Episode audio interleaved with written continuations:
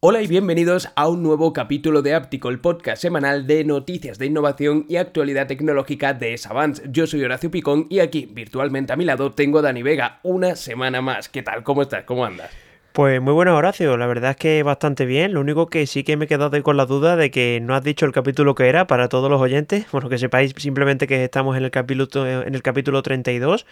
Y bueno, también os adelantamos ya que esta semana también va a estar bastante movidita. Recordad que a finales de semana ya comienza el Mobile World Congress. Así que nada, cuéntanos un poco el sumario a ver qué es lo que nos traes.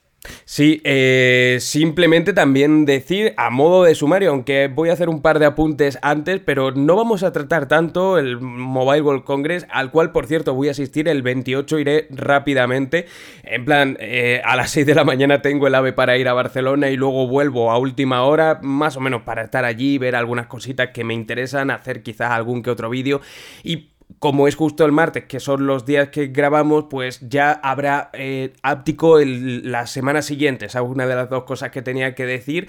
También, a, modo de sumario, bueno, no vamos a tratar tampoco tantas cosas de la mobile, porque muchos de los productos llevamos ya capítulos tratándolos, tanto toda la serie 13 de Xiaomi como, eh, bueno, pues el Realme GT, eh, el Realme GT3, que es el Neo 5 que ha salido presentado en China, que va a ser presentado, por ejemplo, en la Mobile World Congress. Ya hemos hablado de un montón de dispositivos que van a ser presentados y a modo de resumen ya comentaremos en ese próximo capítulo que hagamos algunas de las cositas más interesantes que hayamos visto en esa Mobile World Congress de Barcelona que bueno es desde el 26 27 de febrero hasta creo que es el 3 de marzo es esa semana la semana que viene. Y antes de nada quiero nombrar a Raúl Bueno que es uno de los dos ganadores del Vivo X80 Pro ya lo sabemos desde el pasado capítulo pero es que me hacía mucha ilusión que que, me decía que es que había estado escuchando el capítulo 30, cuando 31, que es cuando dijimos los nombres, mientras estaba en el fisio y dice que casi se pone a gritar de, la emoción cuando, cuando se enteró de que había Como ganado. Para no, ¿eh? Como para sí, no. Sí, sí, ese Vivo X80 Pro me hizo muchas gracias, así que nada, un saludo muy fuerte. Ya estaba hablando con él esta mañana por Telegram y va un Vivo X80 Pro a Málaga.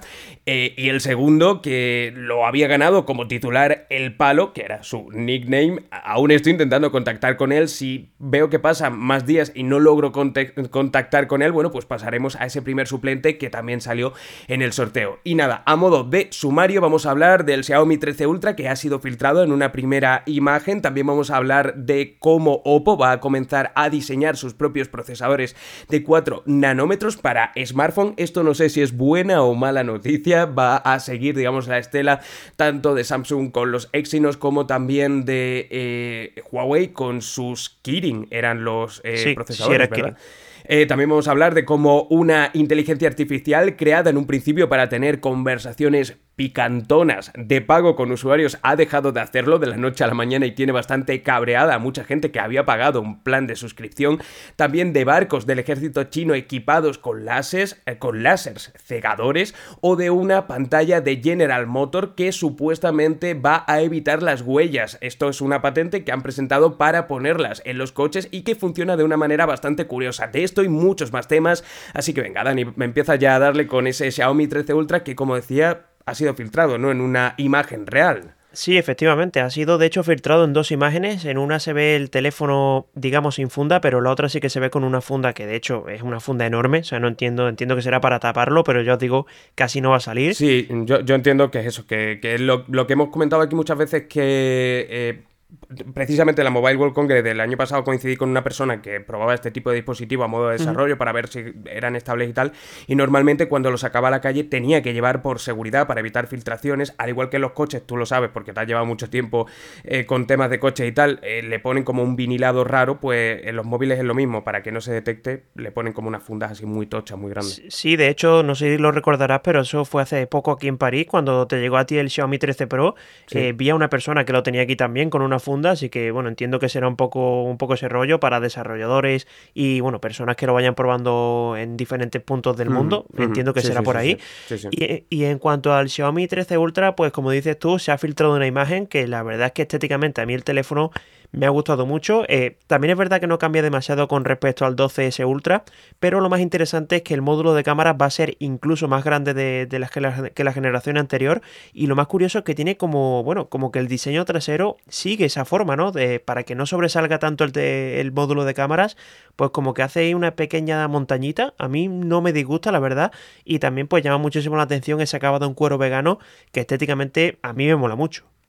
Sí, em, tengo que decir que lo del cuero vegano, o sea, no viene mucho, viene a cuento porque es eso, pero me, parece bastante, de hecho creo que lo he puesto aquí en el guion, pero me, me, da bastante rabia cada vez que lo escucho porque es como cuero sintético, pero le quieren dar esa, esa denominación de vegano como para que quede guay, ¿no? pero sí, sí, lo he puesto yo mismo, lo he usado yo mismo por eh, influencia del mercado, pero es un término que me da mucha, mucha rabia. A mí personalmente no me gusta tanto el diseño como el del Xiaomi 12S Ultra, ya publiqué un vídeo hace un par de días sobre, sobre esta imagen y sobre lo primero que conocíamos porque ya se han filtrado algunos renders, eh, pero también creo que es de estos dispositivos que a lo mejor en persona acaban siendo más bonitos de lo que parecen tanto en fotos como también en renders.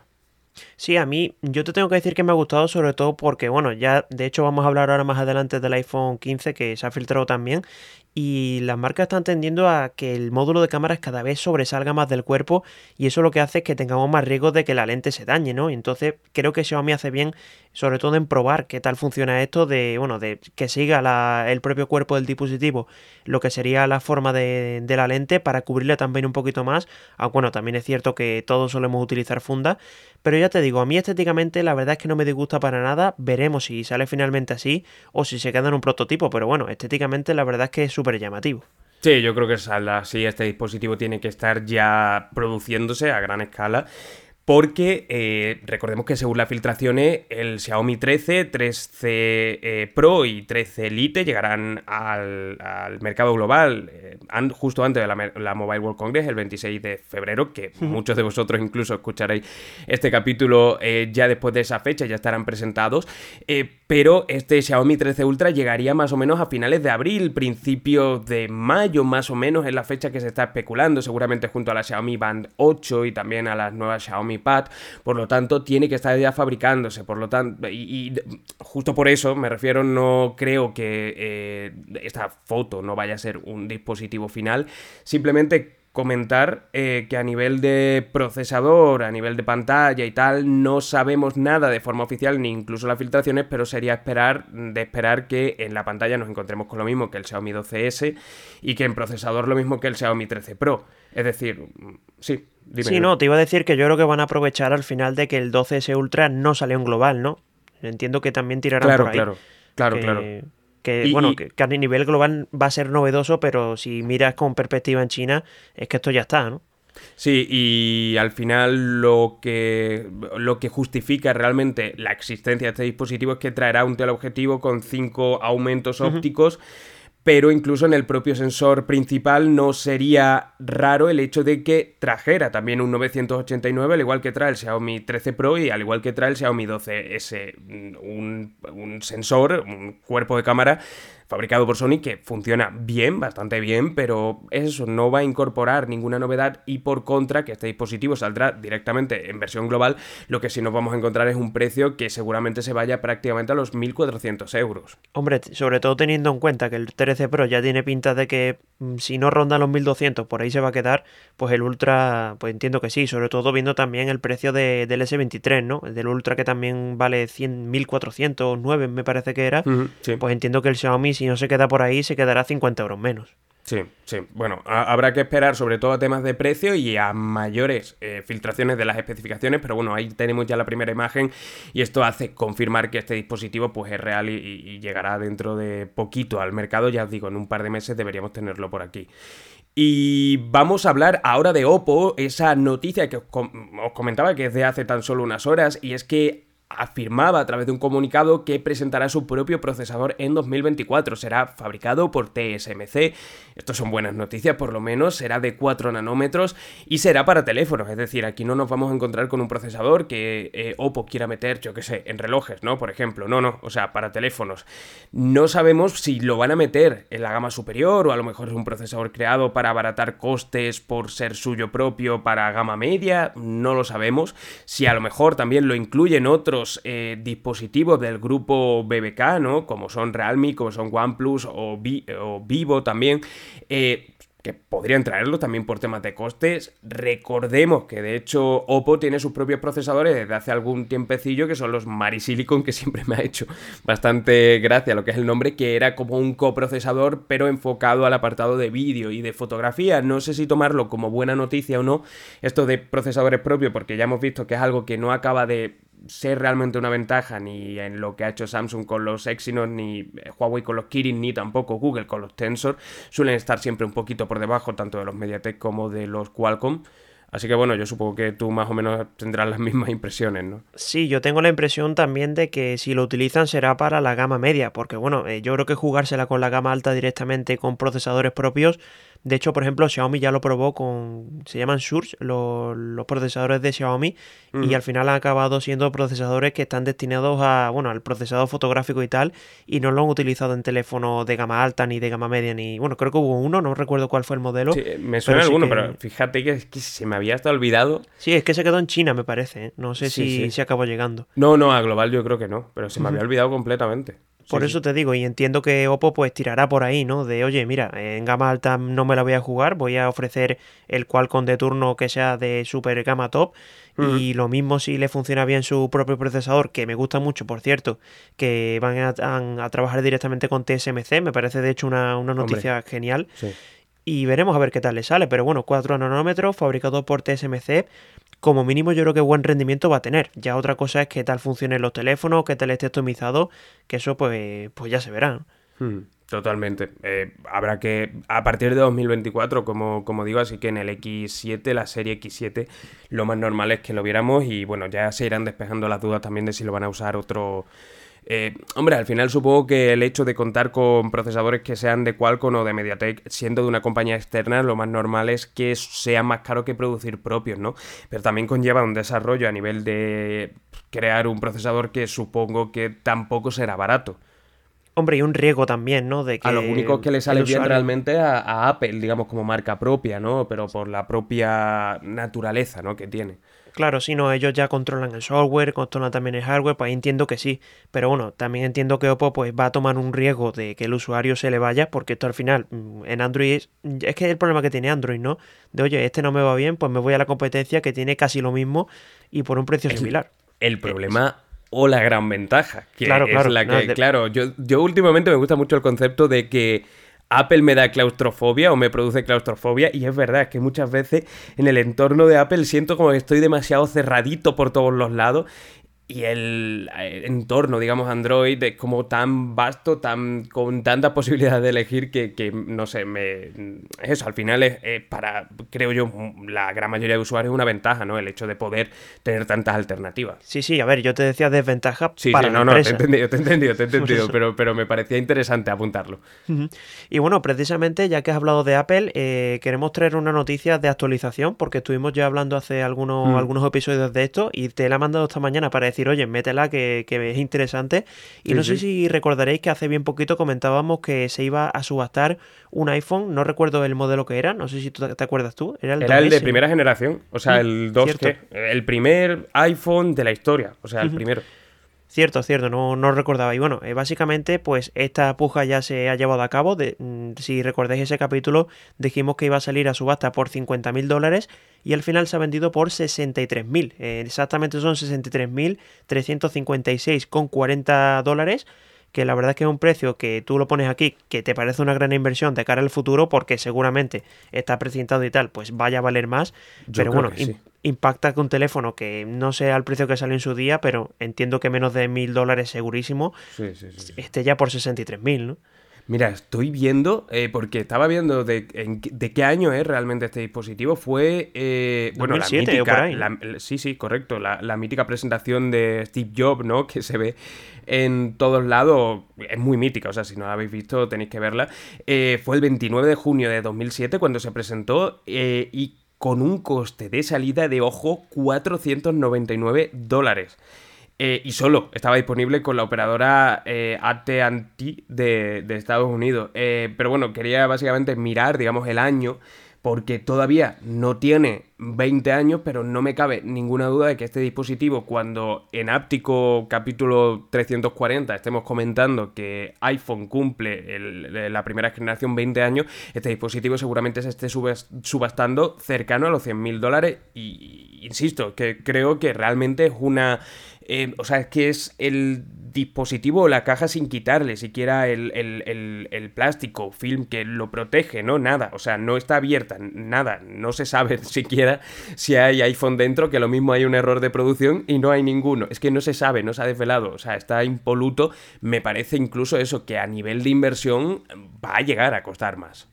Sí, de hecho estoy yo aquí pensando en mis adentros de la persona que lo compró, no sé si o se está tirando de los pelos o se está alegrando, porque sí, ha ganado, pues bueno, prácticamente 62 mil dólares en poco más de 13, 14 años, pero también está tirándose de los pelos por decir, oye, ¿por qué no compré 3 unidades, 5 unidades, 10 unidades, ¿no?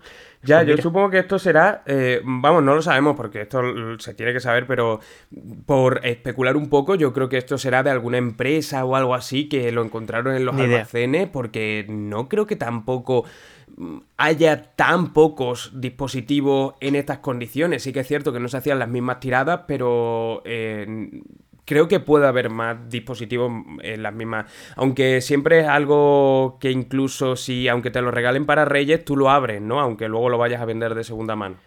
Hombre, más un usuario que se compra un teléfono. Es que a mí se me ocurre poca gente que se compra un teléfono para tenerlo en una caja. A hmm, no ser que sea una edición de coleccionista como la de Coca-Cola, esta de Realme o tal.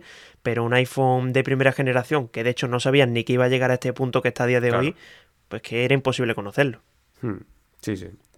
Y bueno, precisamente no vamos a salir de, Apple, de hecho del iPhone, porque ya os he dicho antes que se ha filtrado el nuevo iPhone 15 Pro, que por fin, eh, bueno, en este caso se ha filtrado una imagen real, pero por fin ya lo podemos decir con rotundidad, va a tener USB tipo C, o por lo menos eso es lo que todo indica, de las filtraciones, también han, habido incluso render que ya tienen ese USB tipo C, y lo que sí que llama la atención, sobre todo, es que hay muy poquitos cambios. Lo único que sí que se ha comentado es que el módulo de cámara, lo he dicho antes con el 13 Ultra de Xiaomi, pues con el iPhone 15 Pro va a pasar un poco lo mismo, que el módulo de cámara pues va a sobresalir aún más y poco más. Es que te pones a ver los render y dices, oye, es que es el 14 Pro, pero a con USB tipo C. A mí me ha decepcionado mucho porque, a ver, entiendo que entre el Samsung Galaxy S22 y el 23 prácticamente no hay ningún tipo de cambio, ni el 22 Ultra y el 23 Ultra. Pero es que iPhone, ¿cuánto lleva ya con el mismo diseño? Ya son dos generaciones, ¿no? A ver, eh, te voy a decir que muy entre comillas, el año pasado cambió por el tema de, del notch, que ya pasó a la Dynamic Island y ahí pues dices tú, oye, mira, ha habido un cambio y tal. Bueno, sí, delantero. Es, un, cambio mínimo, también es verdad mm. eso. Muy mínimo. Sí, sí, realmente sí. Es mínimo. Eh, no sé, quiero decir, al final pues le meterán un nuevo sensor o justificarán el precio, ¿no? De alguna manera. Pero personalmente yo creía que el iPhone 15 iba a traer más novedades, pero parece que no está, mm, digamos, para tirar cohetes tampoco o para dar un paso en innovación en este sentido. Así que bueno, han buscado una cierta comodidad. Eh, Apple está liderando las ventas de smartphone a nivel mundial están en su mejor momento, así que bueno, que lo disfruten, ¿no? Si es que otra cosa van a vender móviles de todas maneras. Hombre, también te digo que yo creo que este año le tienen que meter mucho más impulso a los no pro, porque ya hemos visto este año que con los no pro se han dado una leche bastante importante mm. y con los pro los están vendiendo como churros, así que entiendo que este año pues le dará un poquito menos de importancia. Bueno, para ellos, para ellos mejor porque más dinero y más rentabilidad que le van a sacar. Sí, sí, por eso te digo. Que a lo mejor es la propia, es la propia estrategia que tiene Apple de decir, mira, vamos a nosotros internamente, que es, ojo lo que creo que ha hecho Samsung, ¿eh? Vamos a darle un, un impulso enorme al dispositivo más caro. Nos olvidamos un poquito de las series, digamos, más bajas o de los modelos más bajos. Y es que, como curiosidad, aquí que me tenéis que, digamos, he podido estar con el Samsung Galaxy S23 Ultra. Eh, de hecho, lo tengo ahora mismo cedido y hasta el mes que viene no lo tengo que, devolver a Samsung, les pregunté por el S23 eh, normal o el S23 Plus y es que no tenían unidades, por eso no habéis visto prácticamente ninguna review porque es que no em, tenían dispositivos para acceder. Es decir, lo han apostado absolutamente todo al dispositivo Ultra. ¿Por qué? Bueno, pues porque es el que al final es más vistoso y por otra parte es el que más rentabilidad le van a sacar. Apple habrá hecho lo mismo Sí. Sinceramente. y a, mí me da, a mí me da pena sobre todo por el S23, porque me parece el más recomendable de los tres, sobre todo en calidad-precio, que sí, que cuesta casi mil euros, pero bueno, que en realidad sigue teniendo el mismo procesador, incluso las cámaras son relativamente parecidas, no son iguales, es verdad. Pero bueno, entiendo que Apple también tirará por este lado. Pero ya te digo, yo creo que este año le van a meter más caña a las versiones no Pro y a las Pro pues van a decir, oye, vamos a hacer algo continuista, que la gente, que sea como un cambio natural, ¿no? De que las personas que vengan o del 13 Pro o del 12 Pro se cambien porque se tienen que cambiar y a los del 14 Pro pues que se queden como están. Hmm, sí, sí, totalmente. Veremos ya esas novedades y iremos comentando también más cositas, ¿no? Que irán llegando del iPhone 15, velocidades de carga, velocidades también de, de, transferencia, ¿no? De datos a través de ese nuevo USB tipo C. Y ojo porque pasamos a hablar de software o de... pasamos ya de hablar de hardware a otro tipo de noticias tecnológicas que también me gusta muchísimo eh, meter aquí en áptico y por supuesto aprovechado porque no tenemos tantos dispositivos como tal a espera de lo que se presente en la Mobile World Congress ya de forma definitiva y eh, tenemos que dar la advertencia, por así decirlo, para los que estamos desde España porque eh, Netflix tiene hoy como fecha tope cuando estamos grabando esto, febrero, o sea, 21 de febrero, martes, para poder elegir tu dirección principal. de esta manera se supone que en algún momento momento va a decir, vale, eh, tú estamos detectando que no te estás conectando desde la eh, dirección principal, por lo tanto no vas a poder acceder a menos de que la persona pague un extra por ti, porque digamos a un usuario que está como acoplado, ¿no? A esa cuenta. Esto es la típica ya, ¿no? De eh, polémica que se ha abierto con las cuentas de Netflix. Yo tengo que decir dos cosas. Primero, que a mí no me afecta porque yo me creé Netflix, que al final me va a salir bien la jugada, cuando estaba en Reino Unido viviendo en Londres, que estuve unos meses y allí me creé Netflix y allí parece que esto no se ha aplicado. Como curiosidad, deciros que esto tan solo ha entrado en algunos países y en España es uno de ellos. Y como segunda curiosidad, hoy me ha avisado Netflix de que había alguien accediendo a mi cuenta. Era mi hermano que está en, un pueblo de Jaén y... Eh, me decía que la persona se estaba eh, logueando desde Pontevedra para que veáis la precisión de ubicación que tiene Netflix a la hora de eh, determinar la ubicación. No sé cómo lo va a hacer a nivel real, porque si me dice, o sea, me dices, mira, pues parece que se ha iniciado en Córdoba, pero no, de Pontevedra a Jaén, para que no lo ponga en un mapa, porque sobre todo sea de fuera de España, oye, pues habrá cuánto? 800 kilómetros, tranquilamente. O sea, es una barbaridad. Sí, a ver, yo creo que este sistema lo van a hacer por IP, no tanto por, por ubicación. O sea, que aunque vivas tú, por ejemplo, en Madrid y tengas la cuenta compartida con alguien de Madrid, pues al final no vivís en el mismo sitio, no tenéis la misma IP y entiendo Pero que los ordenadores tienen la IP diferente, ¿no? Sí, claro. Por eso te lo digo, que, entiendo que lo harán por ahí, pero bueno, en cuanto a ubicación... Sí, pero dos ordenadores, digamos, en una misma, en una misma casa, o, comparten el principio de IP al, estar conectado al mismo router. Yo ya eso no te lo puedo decir, la verdad. el dato es que puede ser que sí, no, estoy patinando, sí, sí, pero, pero vamos, eh, hasta donde yo sé, y de todas maneras eso es como muy fácil también de enmascarar, o cualquiera que use un VPN en su día a día y tal... No sé, yo lo veo una mm, decisión no, bueno, diré sí, diré precipitada, ¿no? Y desde luego ahora mismo, al momento en el que estamos, pues eso, la realidad es que no parece estar muy fino. A ver, yo tengo que decir varias cosas. Tú has comentado lo de Reino Unido, yo ya lo he comentado en algún que otro podcast, pero yo tengo la cuenta en Turquía y no me ha afectado. O sea que creo que es que no recuerdo cuáles eran los países que afectaba, si creo que era España, Portugal, Canadá, no recuerdo la lista exacta, pero bueno, eran poquitos. Y también, eh, aparte de esto de Turquía que a mí no me afecta, de hecho no me ha soltado ni siquiera el mensaje. Y otra cosa también curiosa que no sé si lo habrás visto tú por Twitter, pero es que hay una cantidad brutal de gente. De hecho, yo hablo con, con personas, bueno, con conocidos, familiares y tal por WhatsApp hay muchísima gente que se la está quitando, ¿eh? pero una auténtica barbaridad. Yo me la iba a quitar ipso facto, pero no por otra cosa, sino porque no la uso. O sea, la usa mi padre, por ejemplo, pero yo no y realmente me da mucha rabia. O sea, el día que tenga que ver de nuevo miércoles o la nueva temporada de Stranger Things o cualquier serie que saque Netflix que me interese, pues me la haré de nuevo para verla durante un mes, pero estoy pagando bastante, creo que son 14 o 16 eh, libras. Eh, por, ella más. Sí, aquí en España creo que son 18 euros, ¿eh? si no me equivoco, el, 4K, mm. o sea, el, top. Sí, sí, es y, Y también algo curioso que no hemos comentado es que ya Netflix en países de América Latina está bajando el precio bastante. O sea que es como que están dando ya un poquito marcha atrás.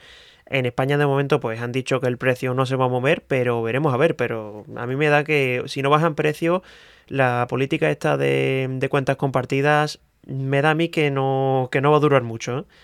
Ya veremos también, de nuevo, bueno, muchas noticias las acabemos de, de, la misma manera, ¿no? Y es que nos gusta mucho al final especular, ver también, digamos, y tener este debatillo, pero realmente eso, ya veremos a ver cómo le salen los, los tiros a Netflix. Yo ponía aquí Pedro, Pedro, no, perro, ladrador, poco mordedor, y yo creo que más o menos eso es lo que va a pasar. Y le va a poder un poquito la campaña que ha hecho de anunciar a bombo y platillo el tema de lo de las cuentas compartidas y el fin porque ha levantado un poquito la liebre de, oye, hasta qué punto es prescindible Netflix, creo yo. Sí, además que esto es un servicio pagado. Por ejemplo, en Twitter pues hay un montón de polémicas y siempre pues cuando pasan dos, tres días ya como que se baja mucho el humo de la gente y pasa a un segundo mm. plano. Pero aquí al ser una empresa que está cobrando por un servicio, al final son personas que se te han ido porque no te están pagando y eso pues va a afectar. O sea, esto no es como una polémica de un youtuber que haga hecho, haya hecho algo, se le critica un par de días y ya después a la semana nadie se acuerda. Sino aquí Netflix pues realmente ha perdido usuarios y entiendo que esto pues va a tener que hacer, es que van a tener que hacer ajustes a nivel interno. De hecho, lo han probado en pocos países precisamente por esto, y me da a mí que, no lo van a seguir haciendo en otros países. Pero bueno, estamos aquí especulando, nosotros no podemos saber nada, básicamente porque no trabajamos ni en Netflix, ni somos ejecutivos, ni nada de... pero algo, algo sabemos también, Dani, vamos a ponernos un poquito de... Quiero decir, que, más o menos seguimos la actualidad tecnológica, sabemos más o menos y también tomamos un poquito el pulso ¿no? de, de la gente. De hecho, hacía yo una encuesta en YouTube hace poco y mucha gente, o sea, de 5.000 respuestas creo que hubo. Mucha gente comentó que se estaba pensando en quitársela. Pero bueno, eso, no nos enrollamos tampoco más aquí. Pasamos a la siguiente noticia que para mí tiene el galardón de noticias más curiosas. Bueno, junto a la última de los rayos láser chino, esta es muy, muy, muy, muy curiosa. Sí, vamos a hablar ahora de dos noticias de inteligencia artificial que de hecho son súper curiosas, pero bueno, la primera que ya lo dices tú que es súper súper juguetona, la verdad que a mí me ha mm. gustado un montón la noticia. Y bueno, básicamente eh, vamos a hablar de una plataforma que se llama Réplica, que obviamente es una plataforma que utiliza la inteligencia artificial social que, bueno, hace un par de añitos así promocionaba esta inteligencia como, bueno, obviamente es un servicio de pago y podía tener eh, conversaciones picantonas, muy entre comillas, con las personas que se metían al servicio.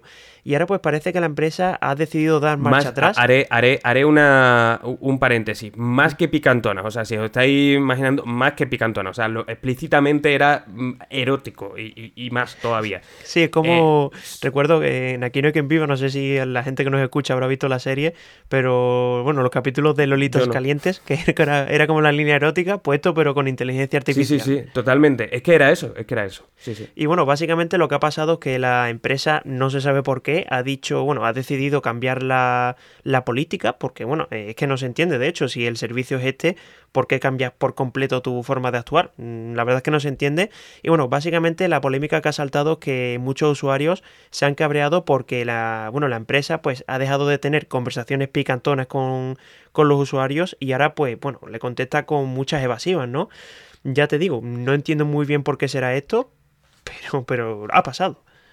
Mira, pues yo tengo. me acaba de ocurrir la teoría, porque escribiendo el guion y escuchando la noticia y tal, o viendo la noticia, eh, no había acabado tampoco yo de encontrarle una razón, pero una podría ser que haya, eh, digamos, alimentado al final a la inteligencia artificial con esto, o con las conversaciones, haya estado, eh, digamos, incentivando lo que es la red neuronal, que le da la, mm, el flujo, la capacidad de responder, la capacidad de conversar con los usuarios que se han metido ahí y ahora eh, estará a lo mejor en un nivel de desarrollo mayor y quiera llevarlo, digamos, a un público más general y no algo tan nicho como podría ser esto. Puede ser que la propia empresa pues saque a lo mejor un servicio relacionado con esto que se llame de otra manera y que no se llame réplica, por cierto, con K, por si lo queréis buscar para verlo, por curiosidad, porque es muy curioso. Realmente yo no sabía que había inteligencia artificial dedicada a esto, aunque me parece una auténtica maravilla eh,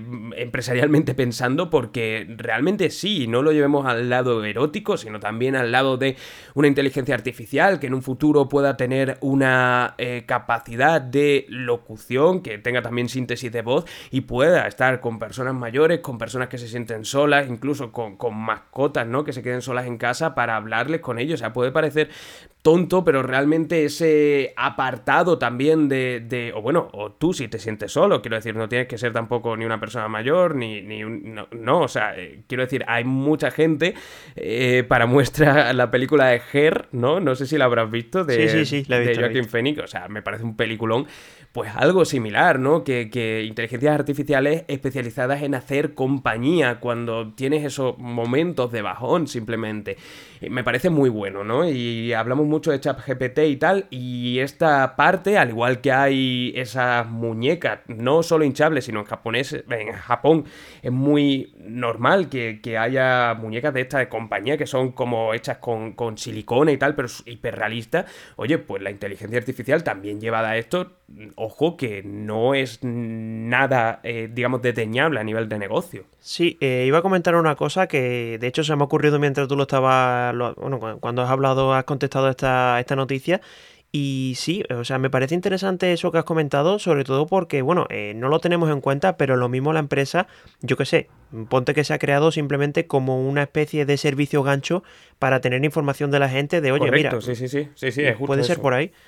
Incluso, mm. y, otra cosa que quería comentar, que no lo hemos dicho antes, que en el mobile eh, se, bueno, va a estar el Cyber One de Xiaomi y lo quiero hilar con, con, esto porque, bueno, incluso esta información que está recogiendo este tipo de inteligencia artificiales puede servir para desarrollar ese tipo de robots humanoides que te puedan hacer compañía y tal. Yo sé, la verdad es que es interesante esa reflexión y me ha gustado, me ha gustado. Sí, sí, sí. sí eh, a ver si le hago unos planitos al amigos. Eh, no, no al Cyberdog, que estaba ya también el año pasado, sino al. ¿Cómo se llamaba? Cyber One, Cyber One. El Cyber One, que bueno, yo creo que también más, eh, más cuento que otra cosa de momento. Pero, pero bueno, tengo muchas ganas, muchas ganas de verlo. No te creas, ¿eh? porque ya he leído por ahí que, incluso puede aprender de, de, la, bueno, de lo humano, o sea, de, de las sensaciones humanas, de, todo lo que piensan y tal. Y yo creo que hay mucho más desarrollo del que creemos. ¿eh? A mí me parece un concepto interesante. que, sí, que, que, puede ser, pero que yo hasta que no lo pruebe y haga, digamos, te hagas un selfie con él, ¿no? no, sobre todo, digamos, buscar las cosquillas, ¿no? Que al final, por ejemplo, vemos los eh, robots de mm, eh, la compañía esta que compró Hyundai, de, de, de ay, ¿cómo se llama? De Boston Dynamic, eh, y los vemos que son la hostia, o sea, que saben bailar, que saben tal, pero luego son personas detrás con un, eh, con, un mando a distancia o con un control remoto, ¿no? Como si fuera un dron o como si fuera un coche teledirigido, que no son realmente tan inteligentes, que son sobre todo desde el punto de vista de la movilidad muy sorprendentes, pero a nivel de coco no lo son tanto. Pero bueno, a ver si. A, ver si le echo un tiento. Lo que pasa es, supongo que solo sabrá hablar chino. Es el inconveniente que tiene el de Hombre, yo lo, habría hecho yo en inglés. No sé si lo mismo era hablar en inglés. Vete tú, ¿sabes? Mm, no lo sé. Ya os comentaré. A ver si dentro de un par de capítulos os puedo comentar. Después de estar en la mobile. Pues sí, y bueno, eh, comentando también, eh, os he dicho que íbamos a tener dos noticias de inteligencia artificial. Y la segunda, a mí también me gusta mucho, básicamente porque, bueno, vamos a hablar del CEO de PIC, que para que no sepa la empresa que es, yo creo que lo sabrá todo el mundo, pero bueno, los clásicos bolis que hemos utilizado todos de pequeños en el instituto, en el colegio y tal, pues bueno, eso era un big. Y cuchillas de afeitar, ¿eh? que esto hace ah, poco que me di cuenta que, tenían, sí, sí, sí. Sí, sí, cierto, cierto. Y bueno, un montón de cosas más, de papelería y tal. Vic tiene, tiene muchísimos productos. ¿Tú te acuerdas de un móvil también que vendían? Que era como de prepago. Es verdad, yo me acuerdo de verlo en, el Carrefour, por lo menos. me acuerdo de verlo que te, sí, te lo vendían al lado de la caja como por 30 euros. sí, era rollo Alcatel de esto que es súper barato. Sí, sí, sí, sí, Cierto, era de Vic, sí, sí. No recordaba yo eso. Y bueno, básicamente la noticia dice que el CEO de Vic está muy contento porque, bueno, básicamente los profesores de universidades, de institutos y tal, pues eh, están viendo que todo el mundo o mucha gente está utilizando ChatGPT para, bueno, para básicamente esta implementación de ChatGPT está haciendo mucho daño a lo que es eh, el estudio y tal, y bueno, los profesores están empezando a pedir muchas redacciones hechas a boli, y bueno, básicamente por esto está contento el, CEO de Big, porque parece ser que, no sé si a nivel de ventas o algo, se habían resentido, pero bueno, eh, este movimiento pues puede hacer que la empresa vuelva a tirar para arriba.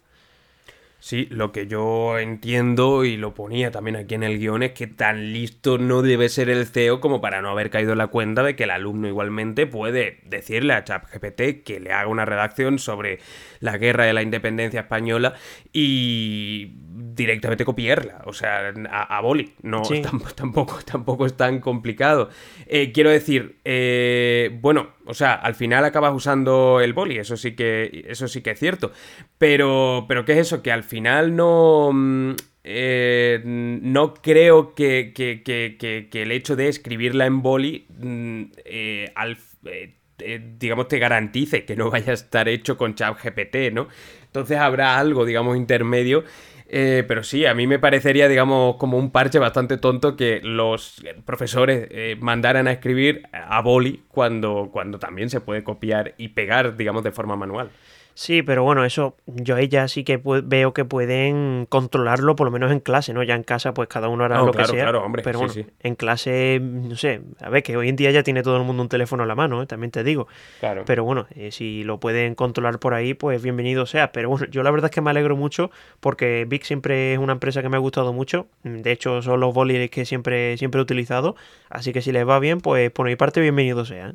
Sí, no hay problema. No, no, sería un buen patrocinador, ¿eh? También te digo, para porque no entra en conflicto con nada. Son Hombre, boli, aquí, no. Aquí somos pocos boli, ¿eh? También te digo. Hombre, pues no creas, ¿eh? Yo para, lo, para los guiones de YouTube uso ¿Ah, muchísimo. sí, sí, ah, sí, pues De hecho, casi 80% de las veces lo escribo a boli y en plan esquema y luego los más extensos sí que los escribo a ordenador directamente en un documento, como tenemos este guion, pero sí, sí, escribo, escribo muchísimo a boli. Vamos, aquí te estoy mostrando, por ejemplo, uno que tengo. Pues o sea, todo esto son guiones que escribo yo a boli, con, pues, con Pilot, eso sí, no, no, con Vic. Pues yo este fin de semana he tenido que escribir bastante a boli y de hecho las primeras veces que estaba escribiendo es que ni me acordaba ¿eh? del tiempo no, que es raro, es raro, cuando te pasa mucho tiempo, sí, sí, sí, sí, sin duda, sin duda. Y incluso lo disfrutas un poquito. Y ahora hablamos de dos noticias de aviación. Hemos hablado dos noticias de inteligencia artificial, digamos, no era buscado, pero bueno, ahora de aviación o por lo menos relacionado con vuelo. La primera es que eh, ha creado mucha cola la cancelación y el retraso de 230 vuelos el miércoles de la semana pasada por parte de Lufthansa, que es la empresa, digamos, la Iberia de Alemania, la... Eh, ay, no me acuerdo, la... la Aviaco, creo que es, la colombiana, o sea, más o menos para poneros en contexto, es, digamos, la empresa más top de, de aviación de Alemania, como sería en cualquiera de vuestros países, ¿no? Súper reputada. Y todo ha venido porque eh, haciendo unas obras en una red ferroviaria que está cerca de las oficinas centrales donde tienen la mayoría de servidores, alguien cortó sin querer eh, con una excavadora pues varios cables de fibra óptica que que hacían llegar Internet hasta los servidores, por lo tanto se quedaron sin los sistemas de facturación, sin los sistemas de checking y durante ese día reinó entero el caos. Y sobre todo está aquí esta noticia porque a mí me parece que es como ver un poco las carencias ¿no? que a día de hoy tenemos a nivel de ciberseguridad como algo tan simple, tan físico al final como es escarbar en un punto. Eh, y cortar un cable eh, puede poner en jaque a una empresa como es Lufthansa, que, que, es eso, pues muy, muy top. Sí, una empresa incluso a nosotros mismos, ¿no? De hecho, recuerdo que hace, no sé si fue hace un par de años ya, que se cayó los servidores de, los servidores de Google y es que fue como un pánico generalizado, ¿no? No funcionaba ni YouTube, ni Gmail, ni tal. Y es que, bueno, tú te veías en la situación, nosotros que trabajamos desde casa y todo se basa en Internet, pues que bueno, fue un, fue un tramo curiosillo, la verdad. Y entiendo pues que también a nivel empresarial esto hace mucho daño. Y es lo que dices tú, ¿no? A mí me parece curioso de que no tengan como un, no sé, una especie de seguridad extra de, oye, mira, si pasa esto, pues podemos tirar por aquí. No sí, otro cable por otro lado. sí, sí. o incluso, yo que sé, un servidor interno que no necesite internet. Ni idea, mm. pero la verdad es que es bastante raro.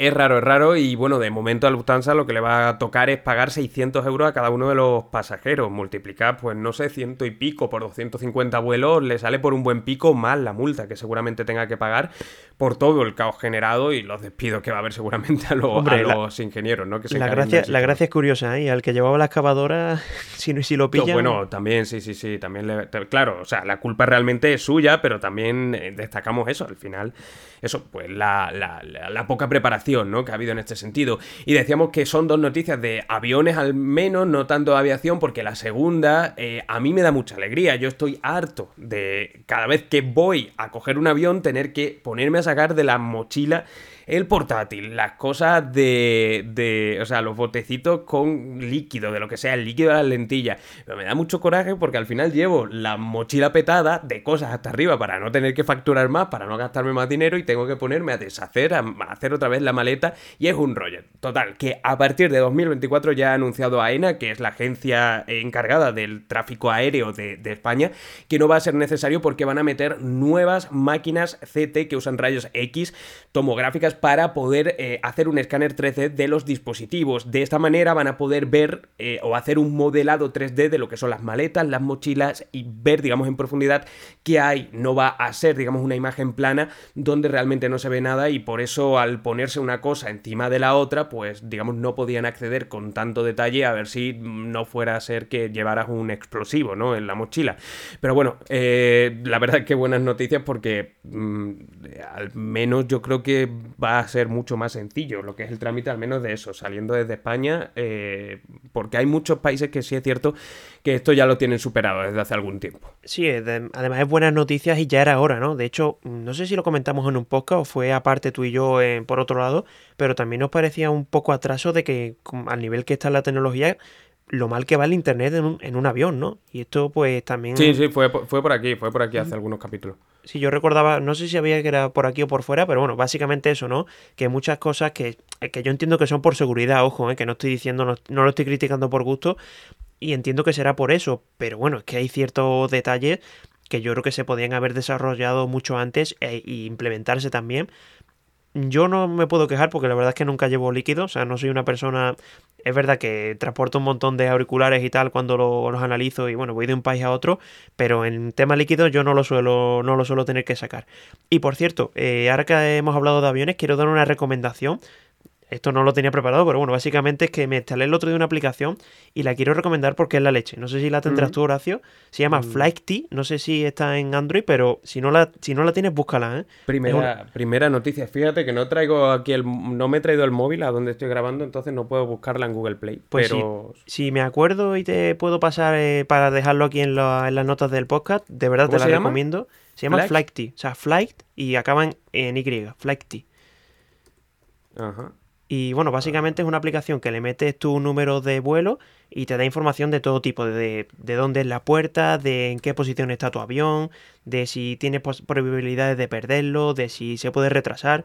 Ya te digo, instálatela porque, bueno, que se le instale todo el mundo que, me está escuchando. No, no, me la voy a poder instalar porque tan solo está para iPhone. Anda, pues mira. pues una pasada. ¿eh? Bueno, quien tenga iPhone, pues que coja la, recomendación o iPad, ¿eh? que también puedes tener un iPad. Sí, pues, pues, de verdad, si te la puedes instalar, aunque sea por echarle un vistazo que tú tienes iPad, que si no recuerdo más, creo que sí, ¿no? Tú tienes iPad. Mm, sí, sí, sí, sí. Pues si te la puedes instalar, échale un vistazo, porque te va a encantar. Bueno, y iPhone también, que me compré un 9SE eh, para conectar algunas cosillas y ver a ver qué tal funcionaba con iOS que lo pillé baratillo y sí, sí, pues lo, probaré, lo probaré. Mm. Eh, hablando de aviación perfectamente encajada. Y vamos a, seguir avanzando porque tenemos una noticia de software, otra de software, en este caso más, digamos, del día a día, porque Meta ha anunciado una especie de Twitter Blue, que es ese servicio de suscripción pero en este caso para Instagram. Eh, los usuarios pagarán por una insignia premium, tendremos soporte directo con atención al cliente, tendremos mayores datos de rendimiento de las publicaciones y otras mejoras también en cuanto a la gestión, en cuanto a programar, entiendo, publicaciones sobre todo pensado para aquellas personas que viven en parte al menos de Instagram para, digamos, sacarle, yo qué sé, pues a nivel de gestiones y tal.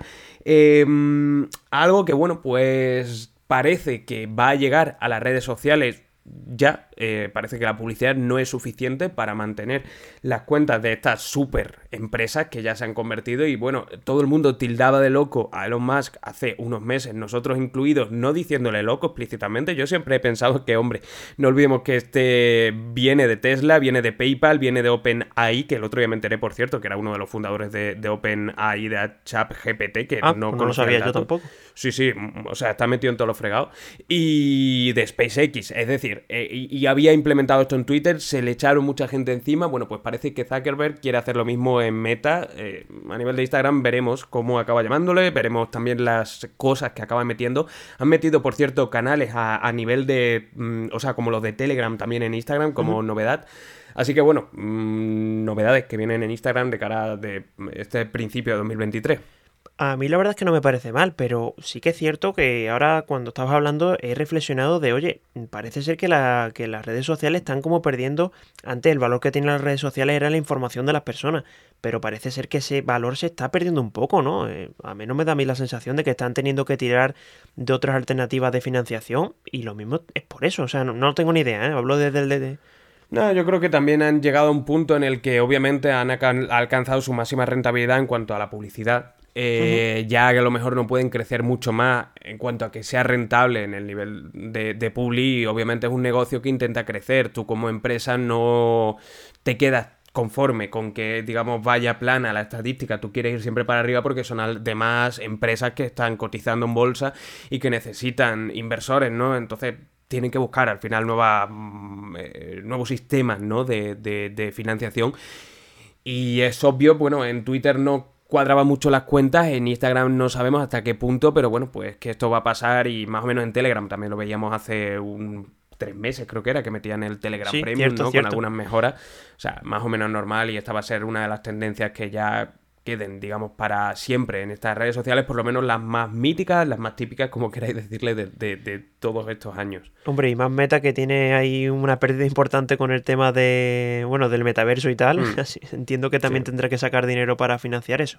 Y bueno, eh, ahora nos vamos con otra noticia, una noticia que a mí personalmente me ha llamado también mucho la atención, y es que, bueno, eh, para los que seamos jugadores, o los que hayamos sido más bien jugadores de Call of Duty, pues ya sabéis que este juego siempre se jugaba o en PC o en Xbox o en PS4.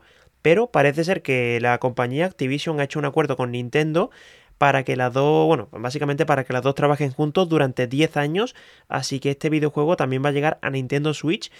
Y a mí ya te digo, me sorprende mucho porque es un juego que siempre he tenido yo la percepción, bueno, no es que siempre lo haya tenido, sino que siempre ha sido así, de que era como un juego más serio de videoconsola de toda la vida y tal, pero parece ser que a Nintendo pues le ha llamado, no sé, le habrán llamado, le habrán tocado la puerta y ha dicho, oye, ¿te interesa? Sí, pues, pues, para adentro. Yo me acuerdo de una de un Call of Duty, no me acuerdo cuál era, era de la Segunda Guerra Mundial porque era en el Pacífico, creo que era el Call of Duty 3 creo que era el 3 o el 5, creo que era el 5, eh, que sí que me acuerdo yo de jugar a la Wii, que me pareció bastante guapo porque al final... Digamos, sí, pero eran unos gráficos muy malos, ¿no? Hombre, claro, sí, sí, ah, pero aquí más o menos no vamos a encontrar lo mismo, el motor gráfico de la Switch tampoco tiene para mucho más, pero bueno, sí, es un es un buen. Eh, una buena noticia, ¿no? Al final que un juego tan jugado y tan interesante como es el Call of Duty, que no deja de sacar saga tras, o, o, nuevo juego tras nuevo juego, bueno, pues que también esté para aquellas personas a las que le gusta la Nintendo Switch, que no son pocas, ¿eh? Sí, además seguramente la gente que tenga esta consola siempre habrá querido, o no es que haya querido como tal, pero bueno, que sí que tendrían esa, esa curiosidad de probarla en mm. esa videoconsola y ahora pues por fin lo pueden hacer. Y también me parece interesante el movimiento por parte de, de la propia Activision, porque bueno, ya vimos como hace poquito lo introdujeron en móviles, le está funcionando súper bien y a ver cómo le sale en Switch. Pero bueno, ya te digo yo que en Switch no creo yo que le vaya a salir tan bien, viendo los tipos de juegos que suelen salir en esa consola, que son más infantiles, modo Mario y tal. Sí, bueno, desde luego, sí, en ese sentido sí. Y bueno, eh, vamos ahora a hablar de otra, bueno, una noticia bastante interesante que también la has mm, comentado tú al principio en, El, sumario. Y vamos a hablar de un sistema que ha patentado General Motors, que bueno, básicamente es para la autolimpieza de pantallas táctiles, en este caso pantallas táctiles de coches, es decir, de automóviles. Y a mí, yo leyendo, leyendo un poco, te tengo que decir que no lo he acabado de entender del todo, pero lo que sí que he sacado más o menos en conclusión es que es un sistema muy parecido a lo, no sé si te acuerdas tú que sacó unos auriculares LG, de hecho creo que siguen a la venta, que tienen como una luz ultravioleta para, para bacterias y tal, y es más o menos eso, pero llevado a, pantallas táctiles de, coches. Correcto, sí, la, la has resumido muy bien, la verdad que con los cinco puntos que te he puesto ahí la, has entendido, la has entendido bien porque la verdad que el proceso, la propia técnica que tiene por dentro es bastante peculiar. Yo animo, si os gustan estos temas, que le echéis un vistazo. A ver, tampoco es para que necesitéis un coeficiente intelectual de Albert Einstein para entenderlo, porque yo más o menos lo he entendido y ya os digo que, ando bastante lejos de eso. Pero eh, sí que es cierto que requiere una explicación, porque hablamos de cosas como, por ejemplo, el dióxido de titanio, que, eh, digamos, eh, es eh, un componente que se usa para disolver aceites, grasas, etcétera, pero esto va a ir eh, implementado a nivel de capa por debajo de lo que es la pantalla principal que acabamos tocando.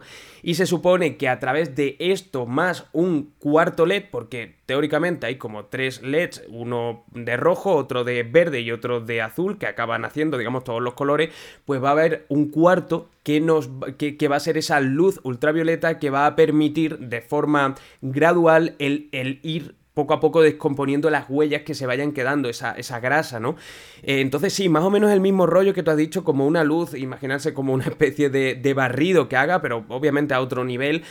Tiene una técnica compleja, pero es interesante y yo creo que no somos conscientes del problema que es esto. Yo lo soy en parte porque al final pude probar tanto un Polestar 2 como eh, un par de modelos de Tesla por temas del canal y tal, me apetecía mucho probarlo. Y mm, eh, tienen dos pantallotes, o sea, mi, mi, mi, mi coche eh, habitual, de hecho, no tiene ningún tipo de pantalla, pero cuando vayáis a cambiar de coche, si mm, tenéis uno antiguo, vais a ver cómo las pantallas están adquiriendo unos planos exagerados de, tamaño y queda exageradamente mal como ah, reflectando lo que es eh, las sombras y tal, ves la pantalla que tiene un montón de huellas, porque al final son pantallas táctiles que tienes que estar tocando por los mapas para pasar, digamos, a la siguiente canción, para teclear cualquier cosa y queda horroroso. Así que normal que estén buscando una solución como esta y me parece bastante interesante el hecho de que la hayan encontrado. Sí, yo creo que también el mecanismo que utilizarán será algo parecido, por ejemplo, no sé si es Canon la, marca que lo hace, que cuando apagas la cámara te aparece como limpieza del sensor, o sea que como que se limpia automáticamente y entiendo que este mecanismo pues funcionará también así, ¿no? De cuando apagues el coche eh, se hará ese barrido de la luz ultravioleta. no lo sé, ¿eh? no lo sé porque creo que, creo que va eh, de forma constante. Ah, pues mira.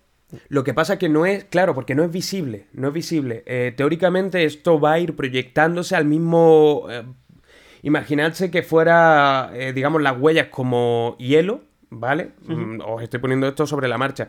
Y al, pulsarlo, digamos, dejar ahí helada la parte de la pantalla, pues que tuviera esas, esas luces que fueran como Em, de cierta manera, que lo calentaran y lo fueran derritiendo poco a poco. Bueno, pues más o menos yo creo que es el mismo proceso, pero con este dióxido de titanio y con esa luz ultravioleta que va disolviendo esa grasa, ¿no? Que al final es lo que se queda. Sí, ¿no? En, la a ver, yo te lo decía sobre todo porque en el caso de los LG, recuerdo que para que eso fuera, fuese efectivo tenías que cerrar la caja y ya se hacía el proceso. De hecho, recuerdo que tenía incluso un LED como para simular que era eso, pero no era esa luz. O sea, la luz ultravioleta no la podemos ver a simple vista y entiendo que también funcionará así. O sea, ya te digo, esto es desconocimiento total, pero mm. yo creo que necesita estar oscura, ¿eh? No lo sé, pero me lanzo a la piscina. Mm, yo diría que no, porque además, digamos, las condiciones que alcanza al final un coche no siempre son a oscuras, sobre todo si lo dejas en la calle. Claro, sí, por eso eso es cierto, eso es verdad. Yo, yo creo que no, yo creo que es continuo, por lo menos por lo que he estado notando, mm, leyendo la noticia, os animo a leerlo porque tenéis el artículo puesto en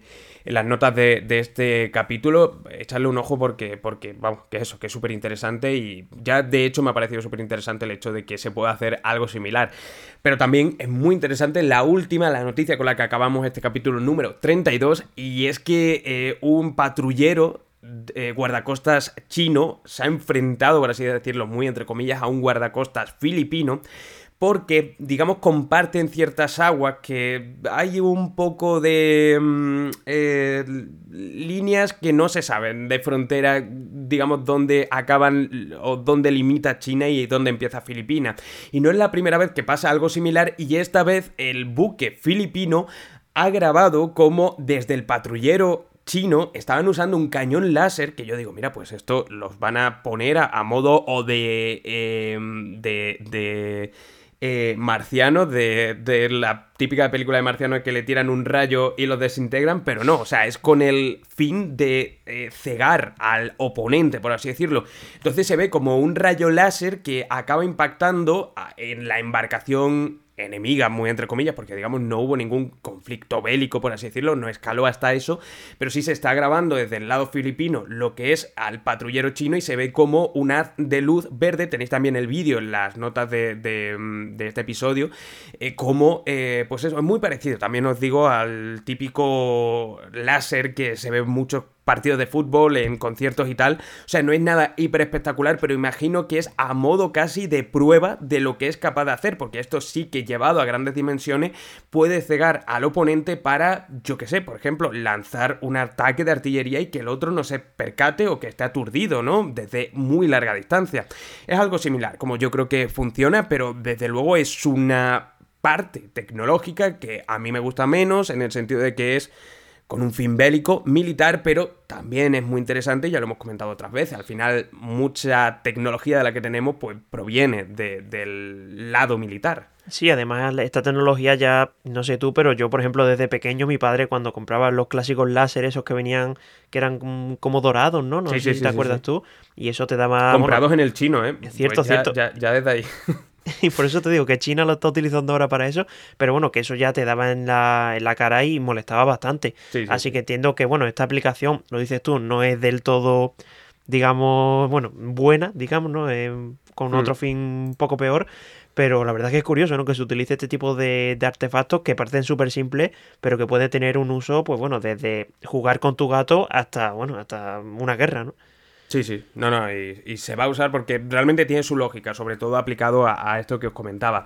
Y nada, hasta aquí este capítulo número 32. Yo eh, quería agradeceros de corazón, de verdad, todas las personas que seguís semana tras semana, que me consta tanto, que sois muchas, porque se ven las estadísticas, como que cada semana os unís más. Eh, así que nada, espero que hayáis disfrutado mucho estas mm, noticias que hemos comentado aquí y, y que nos escuchéis y vernos, por así decirlo, aunque sea virtualmente eh, dentro de un par de semanas, porque como os digo, la semana que viene estaré en la Mobile World Congress, tengo eso, un viaje ida y vuelta al mismo día de forma express, me pillé, ya lo sabes, hace tiempo para ver un poquito a ver qué se cuece por ahí y nada, pues dentro de un par de semanitas volvemos con el capítulo 33. Sí, habríamos hablado de hacer un capítulo especial desde allí, ¿eh? pero bueno, desgraciadamente no, no, se puede hacer. Ya, ya, ya, es que es complicado, hay mucho ruido, ¿eh? eh hay mucho ruido, porque me acuerdo del año pasado que iba yo con, no me acuerdo de qué medio era, pero con uno que conocí que tenía que hacer un podcast a no sé qué hora y dice, pues no sé dónde me voy a poner porque hay mucho ruido. Y es verdad que hay mucho ruido. No, es un pabellón enorme, o son varios pabellones enormes con un montón de gente hablando, con música y tal. Sí, no, eso te, tienes que ir a la habitación, cada uno se ponga en un sitio y ya está. En una habitación de mm. hotel sí que hay buen sonido, pero bueno, ya en la feria. de hecho, yo no sé si te acordarás tú, pero ya en su día, cuando, bueno, era esa band súper, bueno, que no nos siga prácticamente nadie, que hacíamos mm. nosotros vídeos de eso en feria, con un montón de ruido de fondo, nos poníamos en una esquinita, no sé si te acordarás. Sí, sí, sí, sí, hombre, claro, me acuerdo. Sí, sí, con, con el equipo prestado de la Facultad de Comunicación que, lo pedía yo en préstamo. Sí, sí, totalmente. Claro que me acuerdo. Sí, sí. y bueno, lo tenéis, de hecho, si tenéis curiosidad, lo tenéis en el canal subido desde hace un montón de tiempo. Bueno, pues ahí quedan, ¿no? Los restos. Yo no borro esos vídeos, ni mucho menos. Y ahí podéis ver a ya un ya un Dani y ya un Horacio también, por otra parte, que ha pasado ya un tiempo, son casi siete años, ¿no? De esos vídeos, de un, evento era en Sevilla. Así que nada, nos despedimos un poquito nostálgicos y nada, agradeciendo una vez más que estéis por aquí, que nos escuchamos la semana que viene. Un abrazo Dani de nuevo, y una semana más y gracias por estar también por aquí. Pues nada, me remito a tus palabras, muchas gracias a todos y nada, nos vemos la semana que viene, no, la otra. Así que nada, un saludo. Un abrazo, no perdáis la cita. Hasta luego.